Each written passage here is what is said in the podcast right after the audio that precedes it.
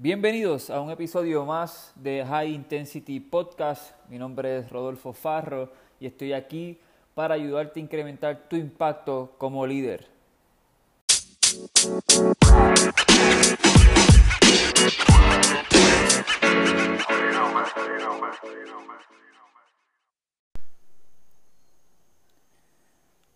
Hola, bienvenidos al episodio número 2 de High Intensity Podcast. Eh, el día de hoy vamos a hablar de cómo mejorar la motivación.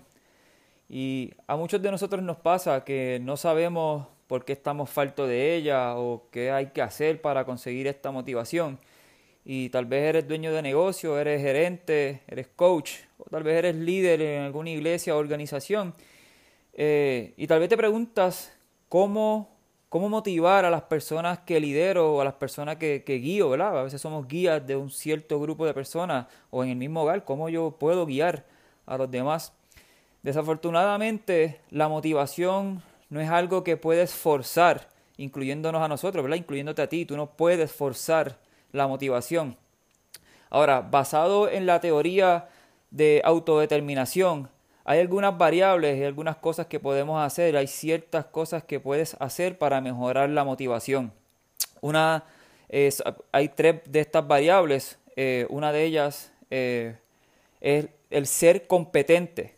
Eh, la mejor manera de definir competente, lo, buscando esto, es buscar cómo mejorar o cómo ser el mejor en lo que eres bueno. O sea, hay, un, hay que entender que hay un lazo increíble en el proceso, ya que una vez logras mejorar un poco, lo vas a disfrutar más, ¿verdad? Y mientras disfrutas lo que haces, vas a ver que vas a querer hacerlo más. Y mientras más lo hagas, vas a mejorar, vas a ver que eres mejor en ello. Y sucesivamente este es el proceso, ¿verdad? En este proceso te posicionas dentro de un ciclo que te va a llevar a ser mejor en eso que haces. So, no importa eh, si es cuando estás haciendo una rutina de ejercicio, no importa si estás en, la, eh, en tu oficina o en tu hogar o en una organización, tienes que dominar tu arte, tienes que buscar el proceso y el proceso te tiene que llevar al resultado que tú quieres alcanzar, ¿verdad? Tienes que dominar tu arte. La segunda parte de, es la autonomía. Tú necesitas sentir que tienes opciones. El momento en el que sientes que estás obligado a hacer algo, el momento que sientes que las opciones o una situación está fuera de tus manos, fuera de tu control, probablemente la motivación se va a ir. So, hay situaciones donde si alguien nos dicta o nos dice, ¿verdad? O nosotros somos los que dictamos eh, que se haga algo, eh, probablemente eh, se disminuya la motivación o el deseo de poder hacer esto.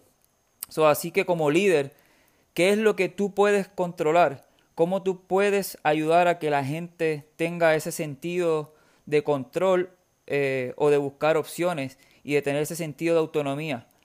A nadie le gusta no tener opciones, así que como líder necesitas insertar incrementar la autonomía en tu gente y en ti.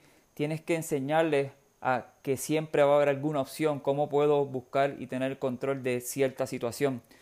Por último, pero no menos importante, la camaradería. Una de las maneras de, aumentar motivación y crear esa conexión con aquellos con los que trabajas o lideras eh, es fortaleciendo esa relación, entendiendo quiénes son, Conociendo su background o de dónde vienen, eh, buscar cómo conocerlos mejor, mostrarles que genuinamente te preocupas.